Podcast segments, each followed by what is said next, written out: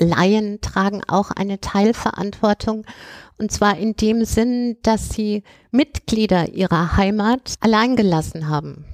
Dass sie innerhalb ihres äh, heilen Gemeindekosmos äh, es zugelassen haben, dass, dass Kindern äh, schreckliches Leid zugefügt werden konnte.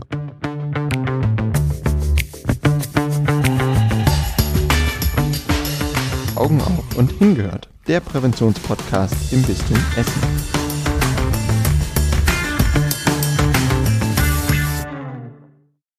Hallo und herzlich willkommen zu einer weiteren Folge von Augen auf und hingehört, dem Präventionspodcast im Bistum Essen. Live aus dem bischöflichen Generalvikariat hier in Essen begrüße ich, Maurice André, Sie heute ausnahmsweise mal alleine.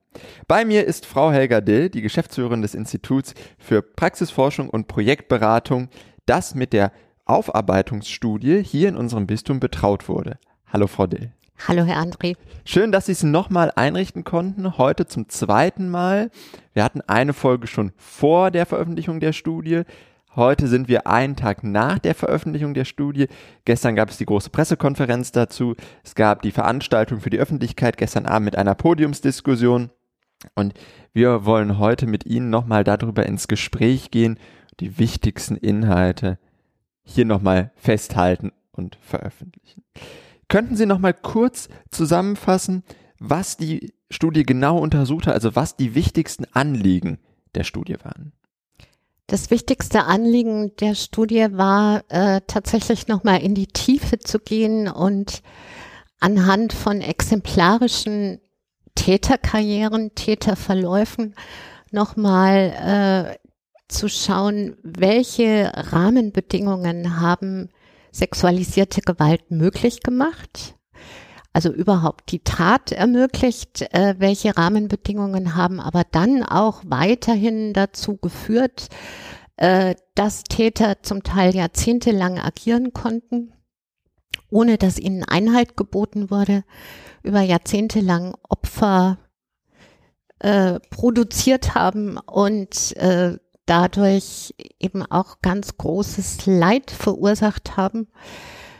Äh, das war ein zentrales Thema unserer Studie. Das andere zentrale Thema war nochmal äh, zu schauen, wir wissen, dass es viel an Fahrlässigkeiten, Verantwortungslosigkeiten von Führungspersonal im Bistum Essen, aber auch in allen anderen Bistümern, wo was man bisher so weiß, äh, dass es damit zusammenhing, dass die Täter geschützt wurden, dass der Institutionenschutz ganz vorne stand.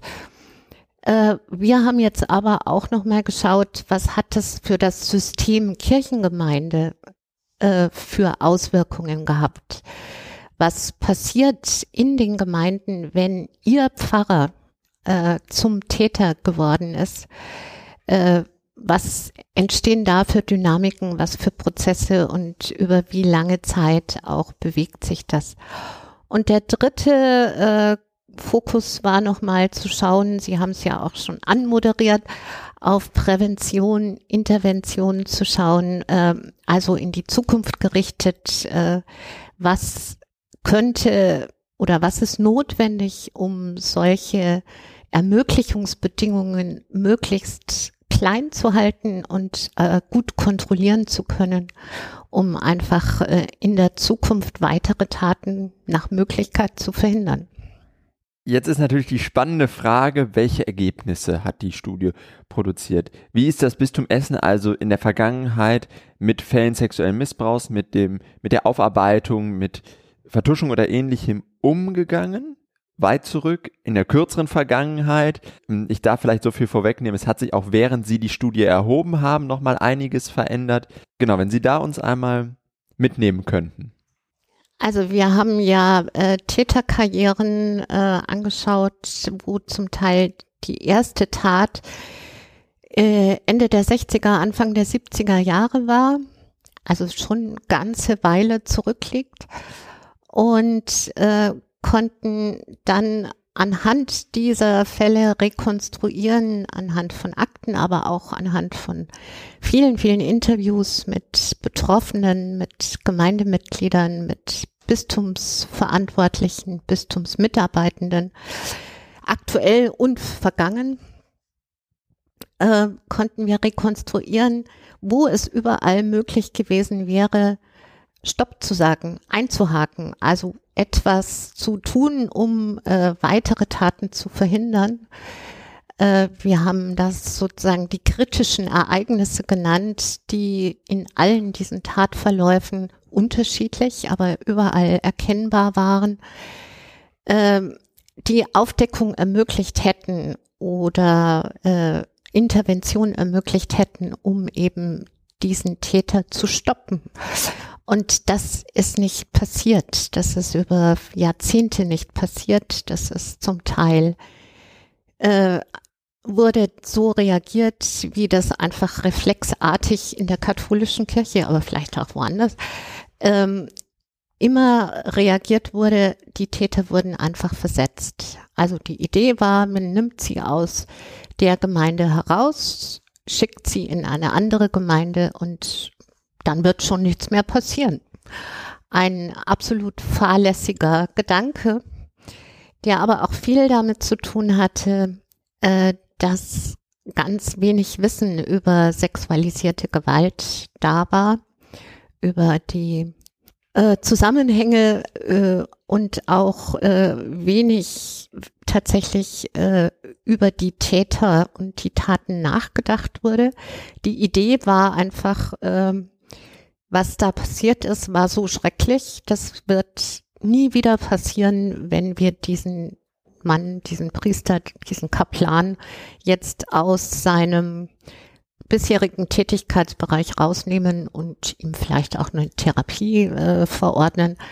Und dann äh, ist gut, dann passiert einfach nichts mehr. Ein fataler Trugschluss, weil es tatsächlich immer wieder dann Zeiten gab, wo nichts passiert ist, aber alle diese Täter haben weiter gemacht und immer mehr Betroffene produziert und damit einfach immer großes Leid verursachen können. Sie haben gestern in der Podiumsdiskussion so schön gesagt, ähm, dass die Idee des Fortschickens die Logik in sich trägt, dass es örtliche, zeitliche Umstände waren, ähm, aber dass es nicht darüber nachgedacht wurde, dass es ein grundlegendes Problem in der Psyche des Menschen an der Stelle ist. Heißt das also, dass unser Bistum viele, viele Jahrzehnte den Begriff sexualisierte Gewalt und alles, was dahinter steht, völlig fehlinterpretiert hat. Ja, das muss man leider einfach so sagen. Ähm, ich denke, es wurde ganz viel ähm, damit in Zusammenhang gebracht, dass es äh, letztlich um Zölibatsverstöße geht. Also um etwas, wo man jetzt als vielleicht außenstehender Mensch äh, sagt, na ja, äh, innerhalb der katholischen Kirche ist ein Zölibatsverstoß ja wahrscheinlich irgendwas ziemlich Schreckliches, weil das ist ja eine grundlegende äh, Anforderung an Priester in der katholischen Kirche, zölibatär zu leben. Wenn sie das nicht tun, dann werden sie ja, äh, also erfüllen sie ja ganz grundlegende Kriterien, nicht? Äh, da wurde aber relativ tolerant damit umgegangen, äh, vor allen Dingen in Bezug auf Kinder, auf minderjährige Kinder und Jugendliche. Äh, und dadurch, dass überhaupt kein Impuls da war, sich um die Betroffenen von sexualisierter Gewalt zu kümmern, ist auch überhaupt keine Idee entstanden bei den Verantwortlichen, was das auslösen kann, was das bewirkt, wie das auch das, das Leben von einzelnen Menschen, in dem Fall ja auch sehr viel Kindern, Jugendlichen, Jungs, äh, wie das das Leben kaputt machen kann. Und dadurch, dass also die Betroffenen überhaupt keine äh, Zuwendung bekommen haben, äh, hat natürlich auch praktisch niemand mit Betroffenen gesprochen, auch nicht mit den Familien, auch nicht mit den Gemeinden, sondern es wurde mit dem Täter gesprochen. Es war eine täterorientierte Reaktion Und äh, es ging sehr viel um den Schutz der Institutionen. Johannes Norpo, der ähm, Sprecher der Betroffenen bei der Deutschen Bischofskonferenz, sagte gestern Abend auch so schön, dass die Auseinandersetzung mit den Betroffenen ja auch immer die Auseinandersetzung mit den eigenen Abgründen als Person oder auch als Institution mit sich führt, weil man sich immer die Frage stellen muss, habe ich vielleicht etwas gesehen und falsch interpretiert oder hätte ich etwas sehen müssen? Also wirklich die eigene Schuldfrage mit aufzumachen ähm, und dass er da diese Barriere irgendwo verstehen kann, aber das genau das falsche Vorgehen war, dann eben diesen schützenden Blick nur auf die Institution zu nehmen. Aber ja, Fehler, die über viele, viele Jahrzehnte gemacht wurden. Das Bistum ist aber auch schon auf dem Weg. Das haben Sie auch in Ihrer Aufarbeitungsstudie beschrieben. Könnten Sie da noch was zu sagen? Wie ist da der aktuelle Stand? Ja, vielleicht äh, gehen wir noch mal einen Schritt zurück äh, in die Vergangenheit auch noch mal. Äh, es gibt ja so ein magisches Datum 2010. Äh, das hängt damit zusammen, dass sich 2010 Betroffene aus dem Canisius-Kolleg zu Wort gemeldet haben und zum ersten Mal nicht abgebügelt wurden, sondern von dem Leiter des Canisius-Kollegs gehört wurden, der dann auch äh, diese Welle in Gang gesetzt hat, diese Lawine in Gang gesetzt hat, äh, dass sich immer mehr Betroffene in anderen Gliederungen der katholischen Kirche und auch in anderen äh, gesellschaftlichen Institutionen zu Wort gemeldet haben. Da fing es an, dass man nicht mehr wegschauen konnte. Und das Bistum Essen hatte schon etwas früher als andere äh, über diesen Themenbereich sexualisierte Gewalt nachgedacht. Äh, es ging damals, äh, gab es äh, Taten, die aus Amerika bekannt wurden. Und da wurde im Bistum Essen bereits äh, gesagt, wir brauchen eine Handlungsleitlinie, wenn hier bei uns sowas passiert. Es war natürlich schon längst passiert, äh, aber dieser Blick zurück kam erst später, dass man nochmal geschaut hat, was, was haben wir denn schon für Täter und für Taten. Ähm, es gab aber zumindest diese Handlungsleitlinie, auch die war sehr stark orientiert am institutionellen Vorgehen, äh, hatte auch die Betroffenen noch gar nicht im Blick aber immerhin war so die Idee da, man muss ein Vorgehen, ein gemeinsames Vorgehen entwickeln und beschließen, äh, wenn Taten bekannt werden. Das gab es also schon im Bistum Essen etwas früher als woanders. Es hatte hatte aber schon noch eine ganze Weile gedauert, bis das sowas wie eine Wirkmacht entfaltet hat. Äh, es wurde dann äh, so um 2009, 2010 herum äh, auch mit dem Bischofswechsel, Bischof Overbeck, der dann äh, 2000, Ende 2009 sein Amt hier angetreten hat, äh, ein anderes Vorgehen äh, dann in den Blick genommen, nämlich sehr stark zu sagen, wir äh, gehen gegen die Täter jetzt äh, mit, also mit Härte vor. Wir werden strenger. Mhm. Und äh, auch da haben die Betroffenen erst einmal noch gar keine so große Rolle gespielt. Das hat auch noch eine ganze Weile gedauert, auch noch ein paar Jahre gedauert, bis sich das System der Ansprechpersonen so etabliert hat, dass tatsächlich auch mit einer gewissen Empathie und Zuwendung für die Betroffenen gehandelt wurde. Genau, also insofern hatte das Bistum Essen schon eine, eine Idee früh, früh entwickelt, äh, dass sexualisierte Gewalt etwas ist, wo man sich sozusagen wappnen muss und äh, Maßnahmen ergreifen muss.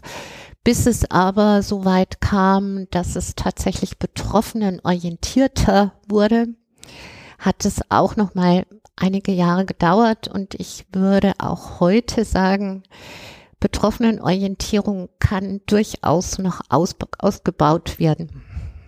Genau das ist ja auch das, was Klaus Pfeffer als unser Generalvikar gestern nochmal als Abschlussstatement sagte, er findet es total wichtig, dass wir Menschen von außen, von außerhalb des Systems haben, die genau schonungslos diese Sachen sagen. Zum Beispiel, wir müssen noch betroffen orientierter werden. Und ich finde ganz persönlich, das kam gestern Abend auch in dem einen oder anderen Aussage von Betroffenen nochmal heraus, dass wir uns da noch deutlicher auf den Weg machen sollten und können.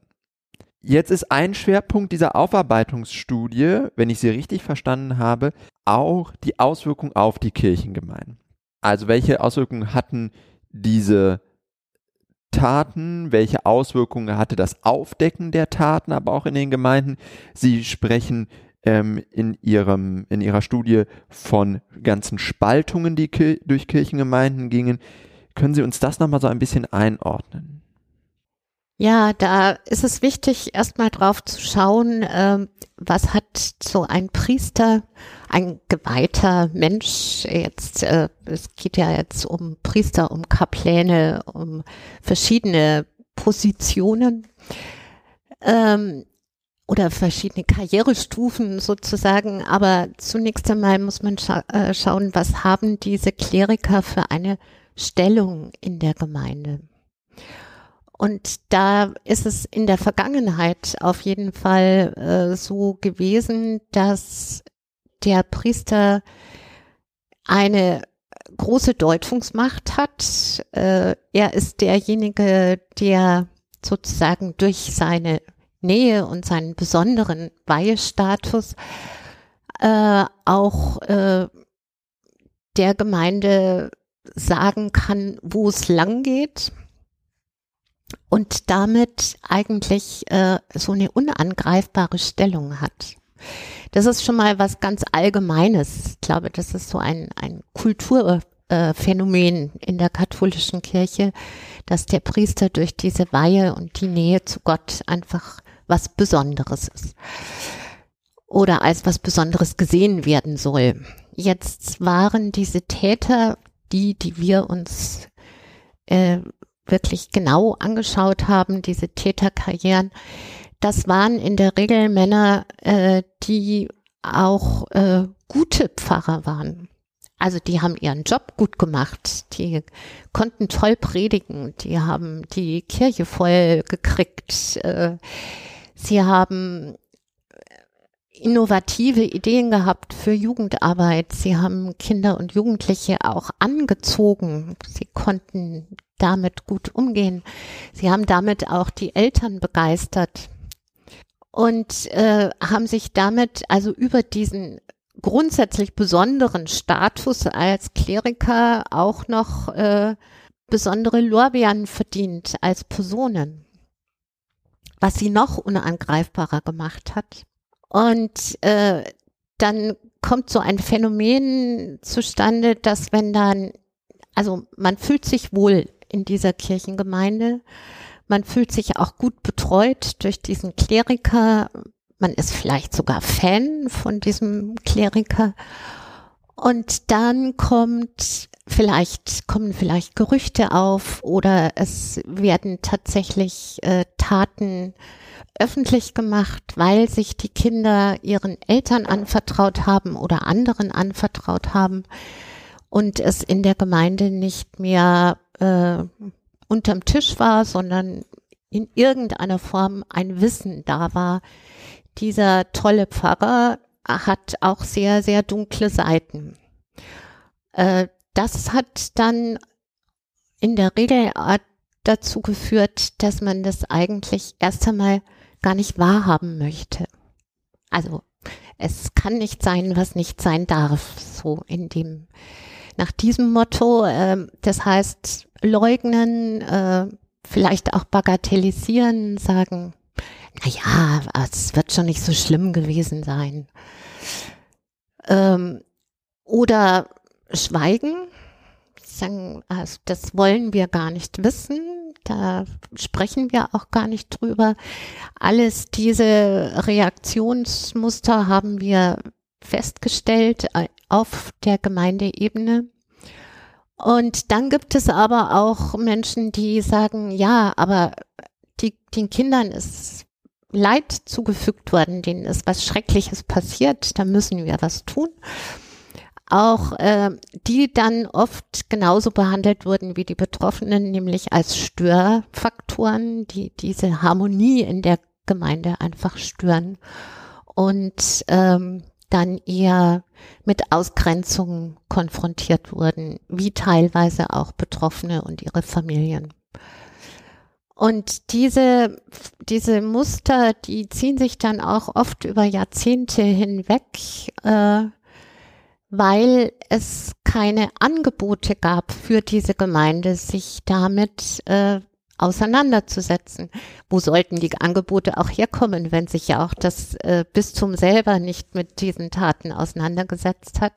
Und das Bewusstsein, dass das auf der Gemeindeebene auch äh, Hilfsbedürftigkeit produziert hat, dass da Unterstützung notwendig ist.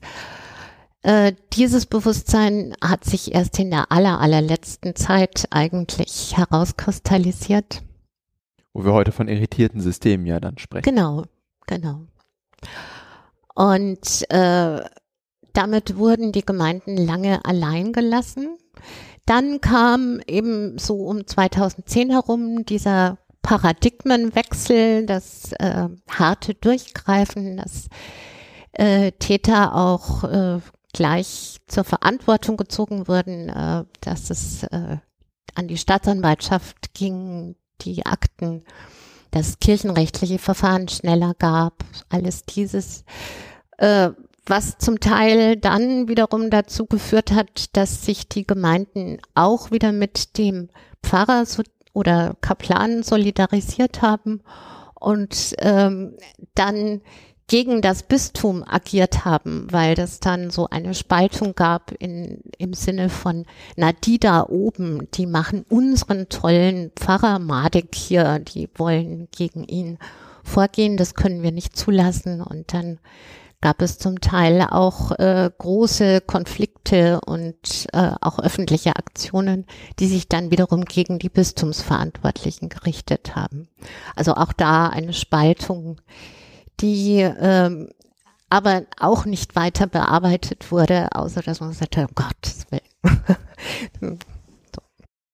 Verstehe ich Sie an der Stelle aber richtig, dass im Rahmen von Vertuschung und fehlender Aufarbeitung, also nicht nur, ich sag mal, Personalverantwortlichen im Bistum eine große Mitverantwortung zukommt, sondern auch eben zumindest einem Teil der Gläubigen in der Gemeinde, also dass nicht nur dieses, dieser äh, schützende Blick auf die Heilige Mutterkirche von einzelnen ranghohen Mitarbeitern ja vollzogen wurde, sondern die große Basis der Gläubigen eben hier sagte, nein, das kann nicht sein, das will ich nicht wahrhaben, meine Heimatkirche darf nicht so angegriffen werden oder sollte nicht so angegriffen werden, ich kann es mir nicht vorstellen, wie auch immer, und damit eigentlich eine der Hauptschuld trägt?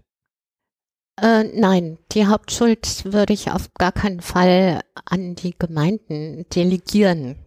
Das würde jetzt die, die Verantwortlichen viel zu sehr entlasten. Das, so soll das nicht gelesen werden. Ähm, aber natürlich tragen sie auch eine Teilverantwortung. Also Laien tragen auch eine Teilverantwortung. Und zwar in dem Sinn, dass sie Mitglieder ihrer Heimat, also äh, allein gelassen haben, dass sie innerhalb ihres äh, heilen Gemeindekosmos äh, es zugelassen haben, dass, dass Kindern äh, schreckliches Leid zugefügt werden konnte und sie da nicht hinschauen wollten und die zum Teil die Betroffenen auch eher als lästig wahrgenommen haben. Äh, insofern ja, eine gewisse Mitverantwortung ist da auf jeden Fall da, weil äh, durch ein anderes Handeln hätte schon auf der Gemeindeebene auch äh, viel weiteres an Taten verhindert werden können.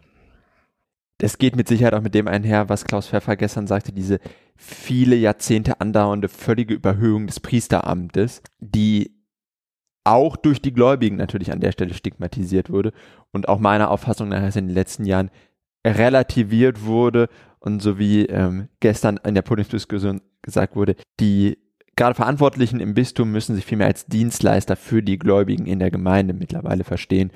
Und das ist der Weg, den wir beschreiten sollten in den Kirchengemeinden.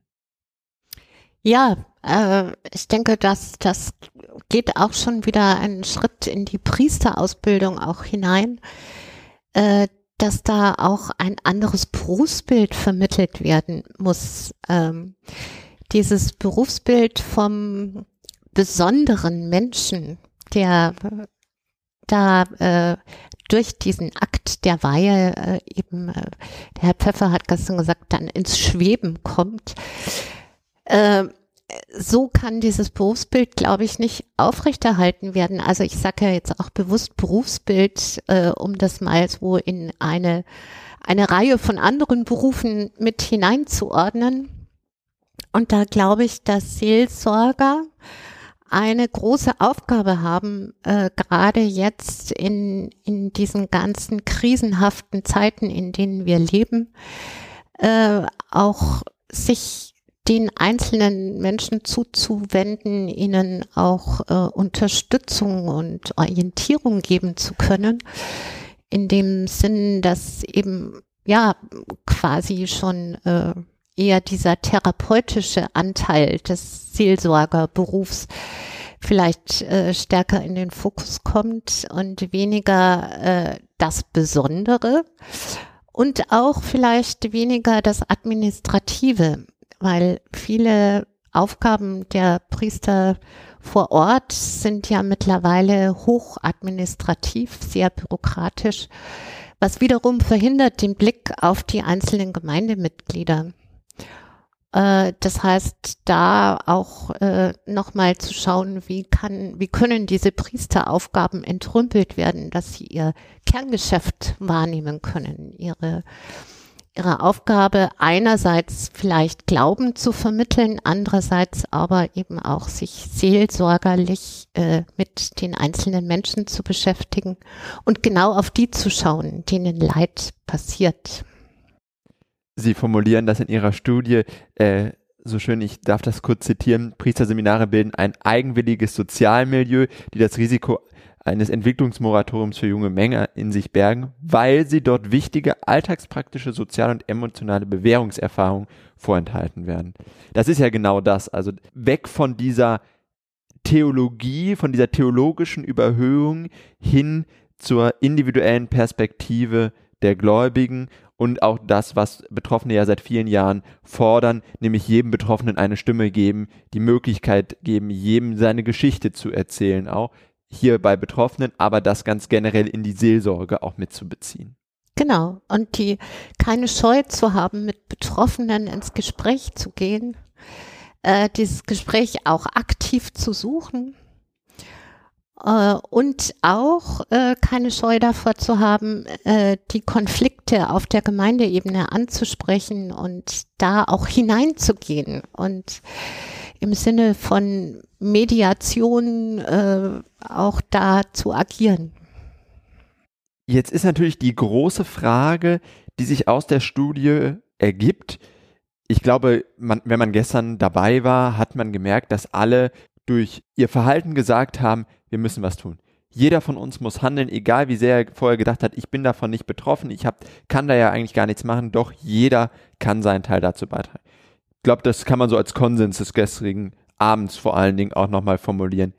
Aber was muss getan werden? Was muss jetzt Prävention und Intervention konkret tun? Sie haben ja konkrete Handlungsempfehlungen in Ihrem Gutachten formuliert. Ja, wir haben eine ganze Reihe von Handlungsempfehlungen in unserem Gutachten formuliert auf den verschiedenen Ebenen, auch auf der Gemeindeebene und auf der äh, betroffenen Ebene. Äh, das heißt aber äh, für das Bistum jetzt, glaube ich, äh, nicht in einen wilden Aktionismus zu verfallen und äh, jetzt äh, im Sinne von wir sind so willens, alles besser zu machen, äh, die Empfehlungen irgendwie abzuarbeiten, sondern ich glaube, es geht sehr stark auch nochmal darum, ins Gespräch zu gehen und auch diesen ganzen Prozess transparent zu machen.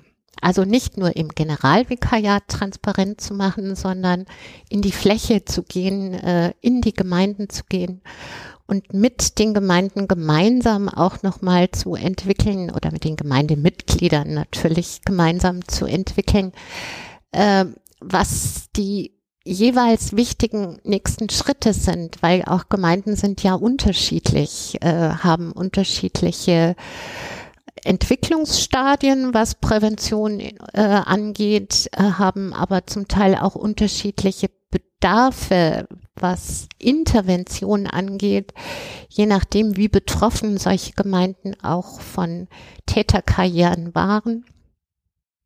Das erfordert viel Partizipation, viel Transparenz. Äh, das ist aber etwas, äh, das geht nicht schnell. Das, das braucht äh, eine gewisse Gelassenheit und Ruhe um sich einfach äh, nochmal genau anzuschauen, was jeweils vor Ort notwendig ist.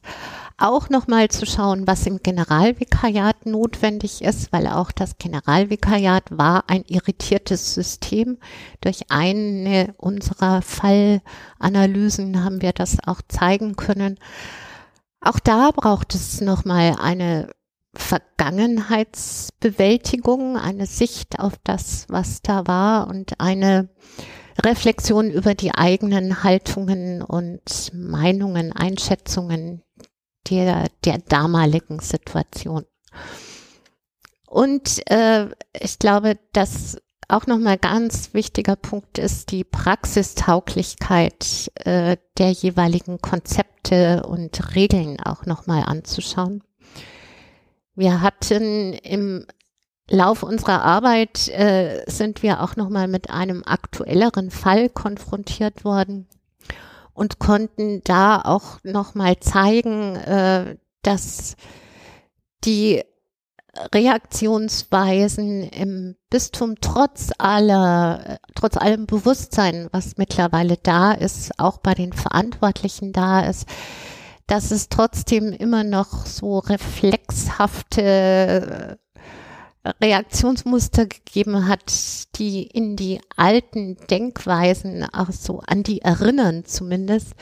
Äh, also doch eher äh, den Zusammenhalt der Priester äh, erst einmal aktivieren, ähm, eher sagen, na ja, Betroffene war ja jetzt nicht so schlimm. Also Bagatellisierung äh, konnten wir sehen, äh, auch sowas wie äh, Hilflosigkeit auf den verschiedenen Ebenen der Verantwortlichen wie jetzt mit dieser Meldung umzugehen ist.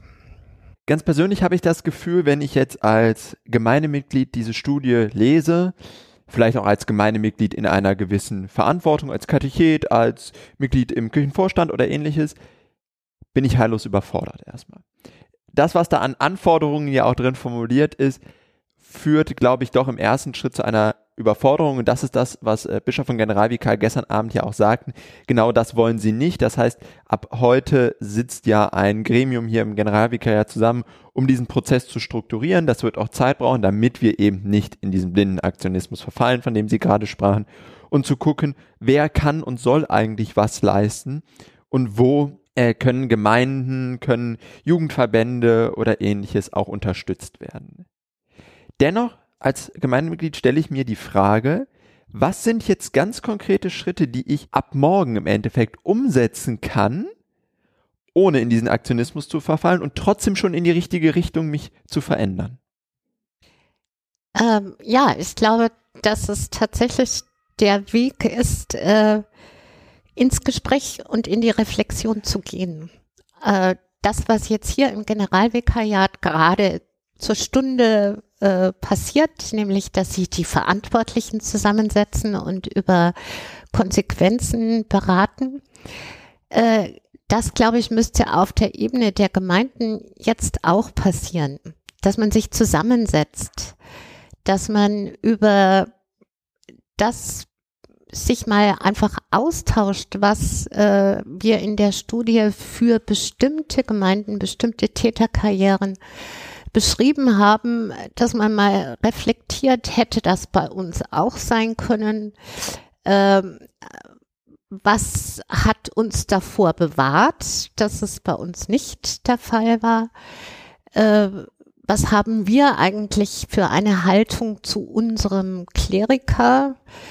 Wie, wie stehen wir zu bestimmten kirchlichen Vorschriften? Was, was können wir auch gemeinsam tun, um gewappnet zu sein, um uns gegen äh, mögliche sexualisierte Gewalttaten auch äh, ein, ein Konzept zu geben. Und das ist, glaube ich, nochmal was anderes wie diese klassischen Schutzkonzepte, äh, weil es sozusagen das Vorfeld ist, in dem man sich einfach Klarheit darüber verschafft, was verstehen wir unter sexualisierter Gewalt, äh, wo, was haben wir für Haltungen dazu? Äh, können wir mit Betroffenen überhaupt ins Gespräch gehen? Wie können wir das organisieren, wenn wir uns das zutrauen? Auch dieses ins Gespräch gehen mit Betroffenen tatsächlich aktiv auch suchen das alles erstmal als Grundlage, als grundlegende Prozesse in Gang zu setzen, bevor man dann äh, das nächste schöne Schutzkonzept schreibt, das aber vielleicht möglicherweise in der Schublade landet. Das heißt also, wenn ich das zusammenfassen darf, die Studie macht uns nochmal sehr deutlich die Perspektive der Betroffenen auf. Sie versucht uns mit in diese Perspektive reinzunehmen und uns auch nochmal zu zeigen, dass die, ich würde sagen, beiden größten Fehler eigentlich in den Aspekten des Informationsvakuums und der Verantwortungsdiffusion lagen. Ähm, da drin, dass wir eine höhere Fehlertoleranz vielleicht auch in den Gemeinden leben müssen, dass wir das vorleben müssen und vor allen Dingen, dass jeder einzelne von uns in Gemeinde, also im System, und das fängt wirklich bei dem der sich als kleinstes Glied in der Kette sieht, bis ganz nach oben geht es, dass jeder von uns seinen Beitrag dazu leisten kann und muss und dass dadurch ein Grundverständnis, was wir oft als ähm, Sensibilität oder als Kultur der Achtsamkeit bezeichnen, dass dies ernsthaft Einzug erreichen muss. Also dass wir eigentlich als ersten Schritt an uns arbeiten müssen, an unserer Ansicht auf die Dinge. Ja, ich denke schon, dass das auch ein, ein wesentlicher Baustein ist. Ähm, und das sind so alles Bausteine, die so ineinander gehören, äh, die dann auch sowas zur Stabilität des Systems letztlich auch wieder beitragen oder zur Stabilisierung oder zum Rauskommen aus der Irritation. Dass diese Bausteine da sein müssen und eben auch eine große Bereitschaft äh, zur Selbstreflexion und zur Transparenz, zur Offenheit und auch mal Konflikte auszuhalten und auszutragen. Vielen Dank, Frau Dill. Ich würde meine Abschlussfrage, die wir sonst immer stellen, was wünschen Sie dem Bistum, heute einmal abwandeln aufgrund des aktuellen Themas und fragen, was wünschen Sie dem Bistum, welche Fragen wir als nächstes geklärt kriegen? Ich wünsche dem Bistum, dass Sie jetzt die, die Frage klären der Prioritäten. Was gehen wir als nächstes an? Was ist jetzt für uns das Wichtigste? Ich wünsche dem Bistum, dass die Fragen geklärt werden, wie kommen wir zu einem guten Einvernehmen, äh, zu einer guten, ne, Einvernehmen ist falsch, das ist schon wieder zu harmonisch. Wie kommen wir zu einem guten Umgang mit den Betroffenen? Und wie können wir die unterschiedlichen Bedürfnisse und Bedarfe der Betroffenen auch gut wahrnehmen und auch versuchen, gut äh, denen auch etwas dafür zu geben? Also es gibt ja Dinge, die einmal mit deren Geldzahlungen zusammenhängen. Es gibt aber auch Fragen von Anerkennung, von ähm, Gerichts, äh, also Justizfragen, äh, eben dieser äh, Einspruch gegen äh, Verjährung, da darauf zu verzichten. Äh, all diese Dinge gut, gut zu klären im Sinne der Betroffenen und aber auch ähm, die gemeinsame Arbeit mit den Betroffenen im betroffenen Beirat, den, den es ja im Bistum gibt. Äh, auch da zu äh, schauen, dass da ein, ein Miteinander entstehen kann, bei dem die Betroffenen aber angstfrei auch äußern können, was sie stört, was sie brauchen, wo sie auch äh, die Chance haben, jederzeit gehört zu werden und damit eben auch die Möglichkeit haben, ihre Sicht jeweils mit einzubringen. Das, glaube ich, ist, ist ein, ein wichtiger Baustein in diesem ganzen Gefüge. Genau, das wünsche ich dem Bistum dass sie diese Fragen gut klären können und dass sie sich auch nochmal mit dem Priesterbild auseinandersetzen und äh, ja, das ist vielleicht jetzt keine Frage, sondern ein, ein Wunsch, eine Hoffnung, dass äh, es sowas gibt wie eine, eine Erdung dieses Berufsbildes. Vielen Dank, Frau Dill, dass Sie sich nochmal die Zeit genommen haben, uns hier Rede und Antwort zu stehen und uns über die, wie ich finde, sehr spannenden Inhalte dieser Studie aufzuklären.